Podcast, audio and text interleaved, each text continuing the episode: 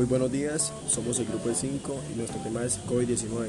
En nuestro grupo está integrado por Reina, Bermúdez, Rodríguez Parada, Telles Castro, Telles Donatis y Tales Castillo.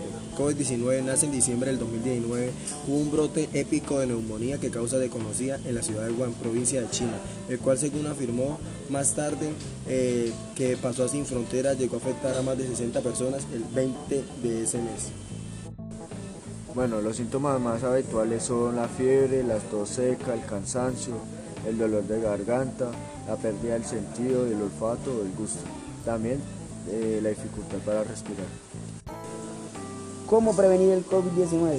Utiliza mascarilla, lávate las manos, mantener una distancia segura, no tocarte los ojos, nariz ni la boca, quedarse en casa. ¿Cuántos casos hay en Colombia? Casos 2.95 millones.